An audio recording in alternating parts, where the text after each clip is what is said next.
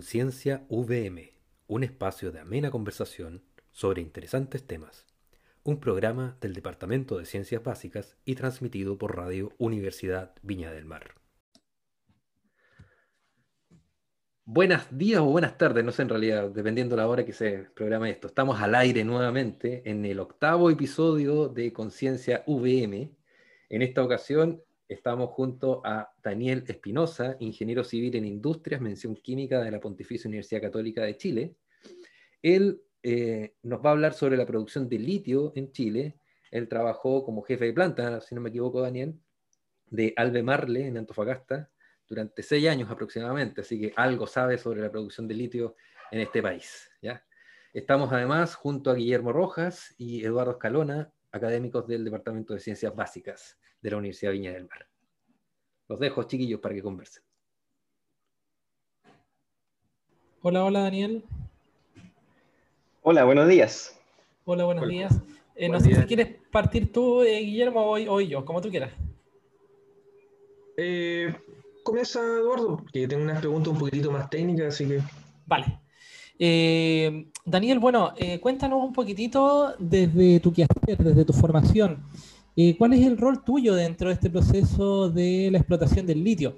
Metal que para nosotros es bastante novedoso dentro de la palestra del mercado porque hoy día con las energías renovables no convencionales se está utilizando muchísimo, por ejemplo, para la construcción de baterías. Pero cuéntanos, ¿cuál es el rol desde tu carrera hacia el proceso de extracción del litio?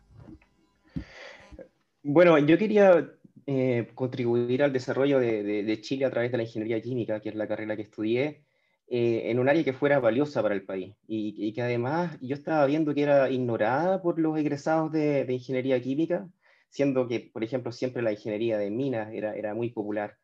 Entonces, también la solución medioambiental que tú, que tú mencionabas de la electromovilidad también me apasionó y encontré que mi trabajo podía tener un sentido muy grande.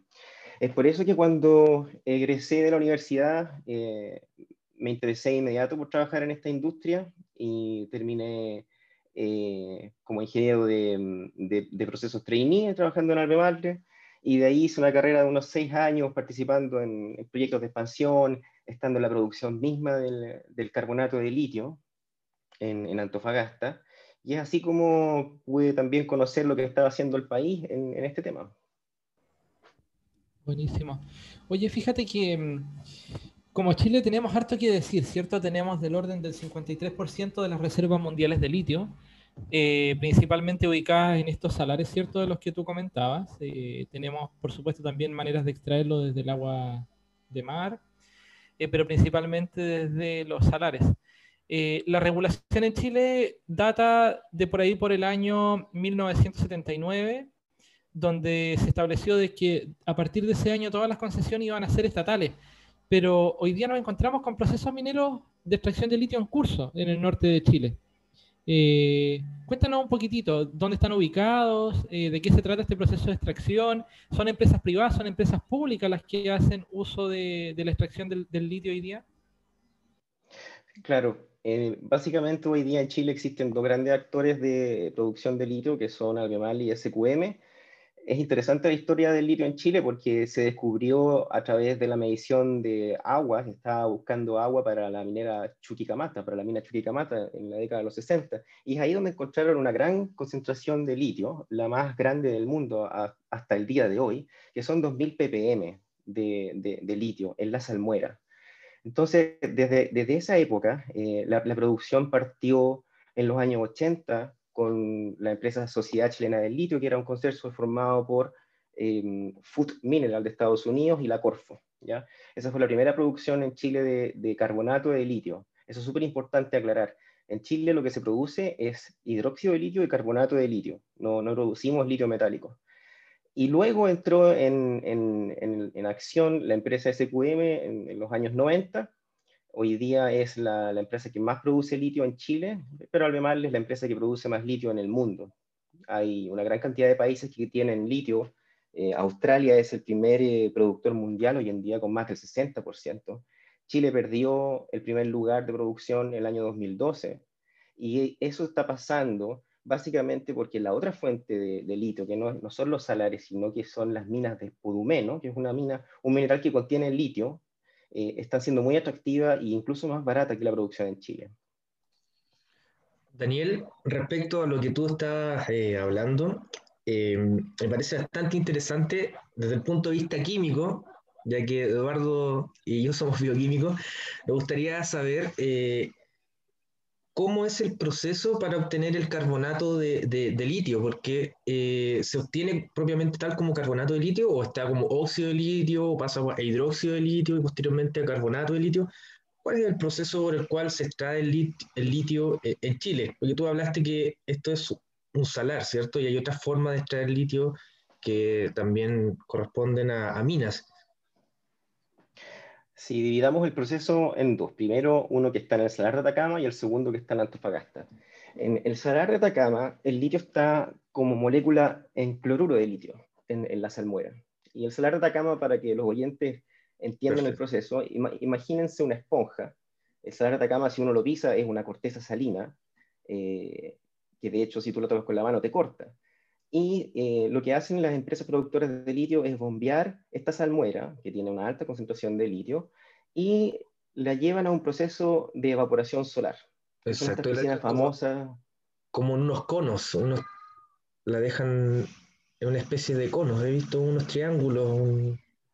Sí, eso se ve bastante en la prensa y genera bastante confusión. Déjame explicarte la, confusión que genera. En, en el proceso en serie de evaporación de, la salmuera, el litio siempre está en la fase acuosa. Lo que uno ve en la prensa, que son estos cerros de, eh, sal, son subproductos del, proceso de evaporación. Son subproductos como bichofita, cloruro de sodio, son sales cosechadas.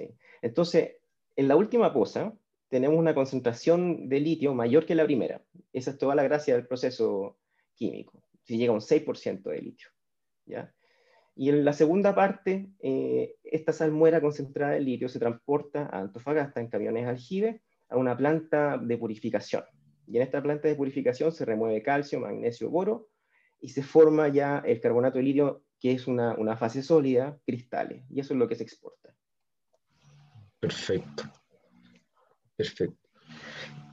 Oye, Daniel, eh, otra pregunta que eh, se me viene de inmediato es los costos de producción comparados con los costos de producción del cobre, por ejemplo. Los costos de producción del litio en función del impacto que puede tener esta, esta minería futuro, ya que como hablaba Eduardo, eh, presenta una gran eh, funcionalidad en todo lo que es dispositivo electrónico, las baterías, y probablemente una alta demanda de aquí en unos años más pero en función de los costos comparados con el cobre, porque el cobre representa una gran utilidad para nuestro país.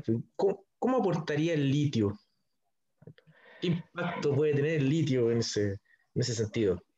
Para ponerlo en perspectiva, me, me parece em, más relevante comparar los ingresos para el país que los costos entre el cobre y el litio. El cobre es el primero, por supuesto, en la lista de exportaciones el, 2018, por ejemplo, que es el último año que tengo los datos, el cobre eh, representaba más o menos el 23% de las exportaciones en, dólares, y el litio estaba en el noveno lugar, muy cerca de la, de la guinda, eh, y, estaba, estaba pues, con una participación de más o menos el 1,4%. Entonces, cuando se hacen estas comparaciones entre el cobre y el litio, el litio quizás en el futuro la gente dice, ¿podría reemplazar al cobre? Eso es un, yo creo que un, un no categórico.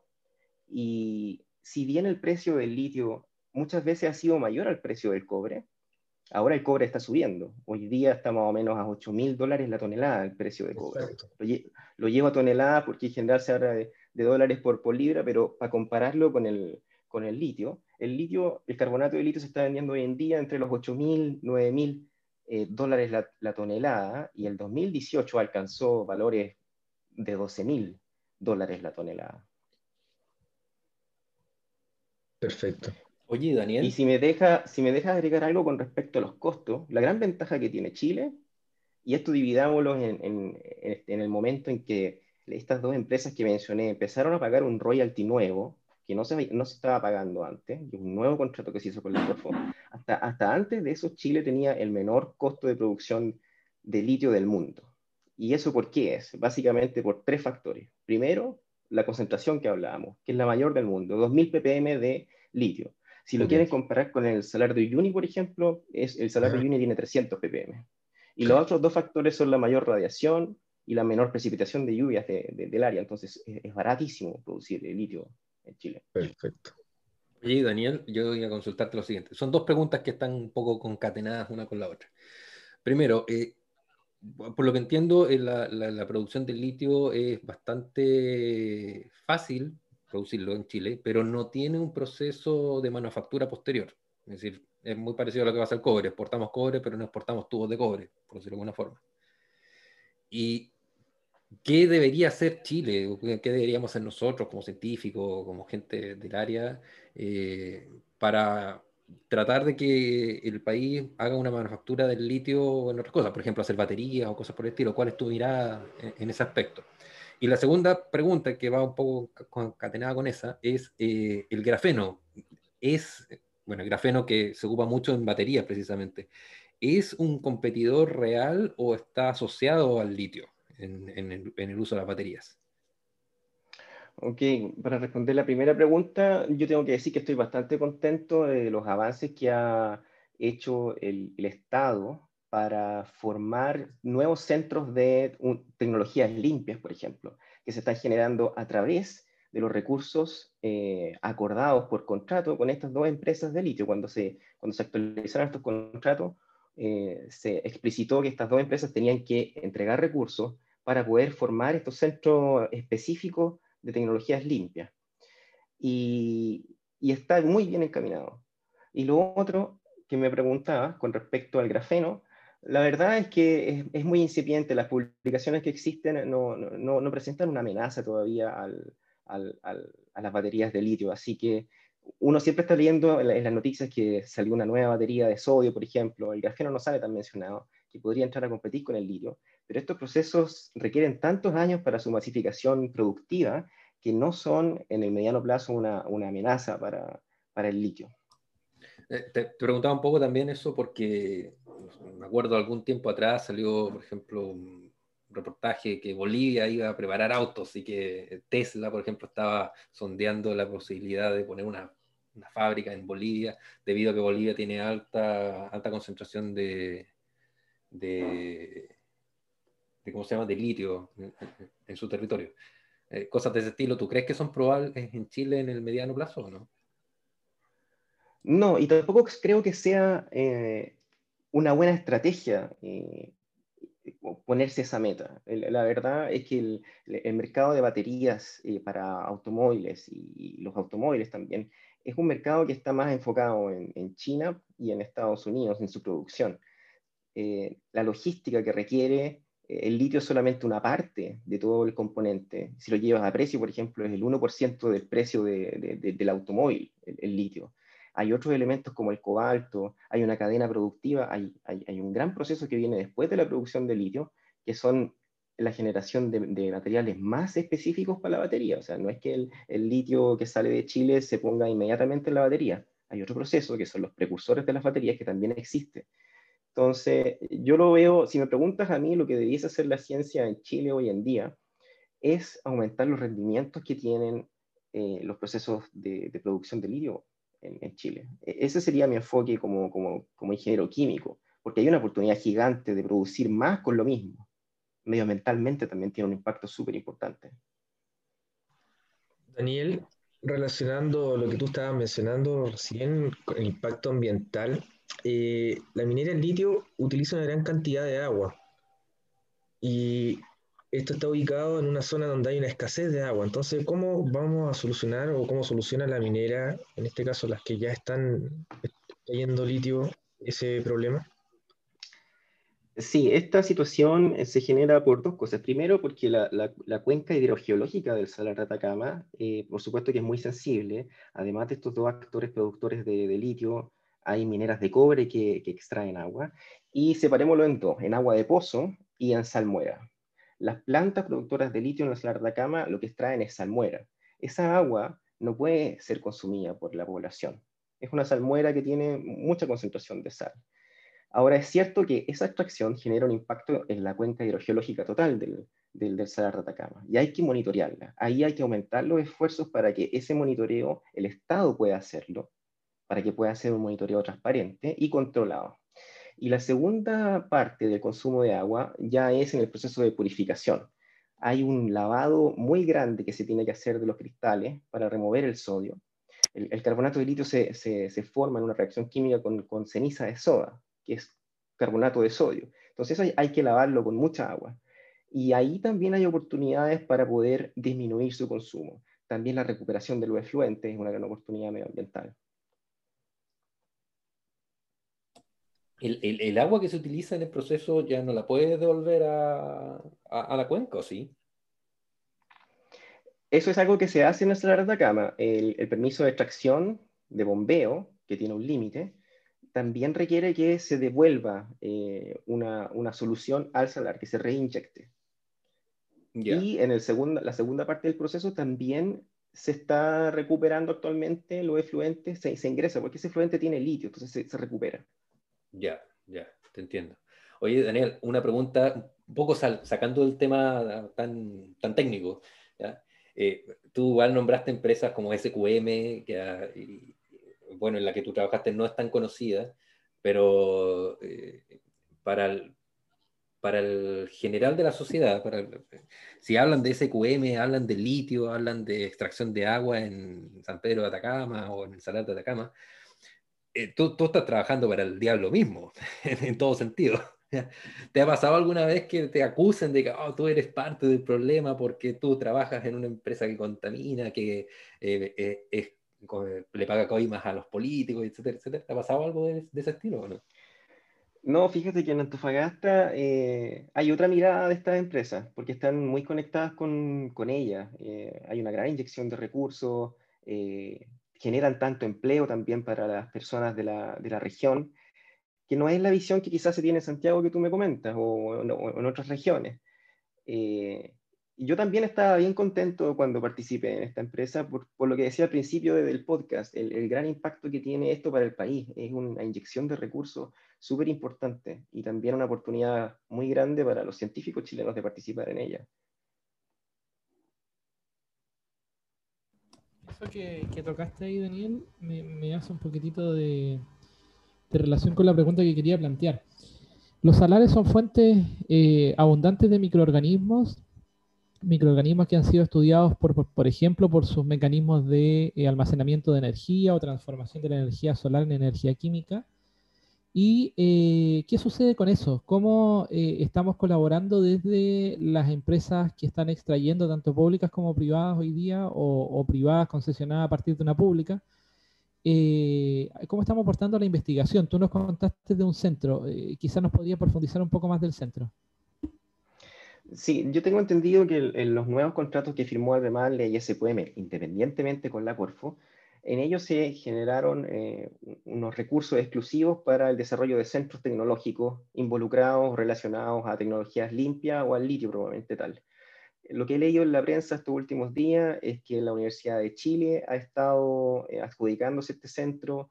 Creo que ayer también se mencionó que una, un organismo americano de Estados Unidos se ganó la, la concesión del Centro de Tecnologías Limpias y eh, lo que tengo entendido es que se va a instalar en la región de Antofagasta para desarrollar lo que el, mismo título del centro indica. Buenísimo. Oye, y si ahora nos vamos un poco al quehacer del estudiante universitario, del estudiante que está recién iniciando su carrera eh, superior, ¿qué recomendaciones les darías tú si su enfoque va hacia los estudios, la extracción, los análisis del litio? Eh, ¿Cuáles serán sus proyecciones? Eh, ¿Con qué se encontrará al momento de enfrentarse tanto a su carrera como después al ámbito profesional? ¿Qué oportunidades hay de crecimiento en, esta área? Bueno, en estas empresas hay profesionales de todas las regiones y todas las universidades del país. A mí eso me sorprendió cuando llegué, porque pensé que era gente, la mayoría de Antofagasta, pero no es así, y cada vez está llegando más gente. Es muy importante mencionar también que estas dos empresas están actualmente construyendo y terminando sus plantas de expansión. Eso significa que hay más profesionales que se requieren para la operación de esas plantas. ya sea eh, técnicos analíticos, ingenieros químicos, pero también de las otras especialidades que son acordes a una planta química. Si yo fuera un estudiante universitario en primer año que tengo interés en el litio, lo primero que haría sería, por ejemplo, revisar la prensa eh, con respecto a estos temas y también tratar de hacer lo más temprano posible visitas a terreno o, tener conversaciones con expertos en el tema. A mí en particular eso me ayudó mucho, no en el primer año de la universidad, porque no, no tenía claro dónde iba a terminar trabajando, pero sí en la segunda parte de mi carrera me empecé a interesar en este tema y revisé harta prensa especializada, y, como decía también, la visita a terreno son súper importantes. Ahí la plana académica tiene, tiene un, desafío para poder generar estas instancias donde la empresa y la universidad se conectan para, para generar esta sinergia. Muchas gracias, Daniel. Oye, lamentablemente el tiempo se nos fue. Podríamos hacer una pregunta más. No sé si Guillermo o Eduardo quiere hacer una consulta más a Daniel. Estamos ok. Yo por mi lado por lo menos estoy ok. Guillermo, ¿alguna otra consulta, Daniel? Porque el tiempo se nos... Ya, conversando con Daniel, pero no vamos a extender demasiado. Es muy interesante el tema. ¿eh? De verdad agradezco, Daniel, todo lo que nos has comentado acerca de la extracción de, del litio, que parece un poco ajeno a veces, no es tan popular, pero tiene una gran, un gran futuro. Hay una cosa súper interesante que yo los invito a hacer, que es navegar con Google Maps y encontrar en el sureste del Salar de Atacama las pozas de evaporación de, ambas empresas productoras de litio y maravillarse con, con, las formas y colores que tienen y que vean la extensión también de, de, estas empresas ahí. Sí, Latinoamérica ya tiene como una gran expansión, hablan de este famoso triángulo del litio entre Argentina, Bolivia y Chile. Sí, pues ojalá, ojalá que se pudieran generar empresas que están en forma asociada trabajando entre los países y no tanto en forma independiente. Eso sería muy bueno, por generar, generar lazos, que van más allá de lo político. Bueno, se nos acabó el tiempo. Agradezco en especial a Daniel Espinosa por, por, su tiempo y haber conversado con nosotros. También a Guillermo Rojas y Eduardo Escalona, académicos del Departamento de Ciencias Básicas de la Universidad de Viña del Mar y nos veremos hasta una próxima sesión. Muchas gracias a todos. Gracias, Daniel. Muchas gracias. Hasta luego. Chao. Gracias. Chao. Los esperamos en dos semanas más, en este mismo horario, con un próximo episodio de Conciencia VM, un programa del Departamento de Ciencias Básicas de la Universidad Viña del Mar.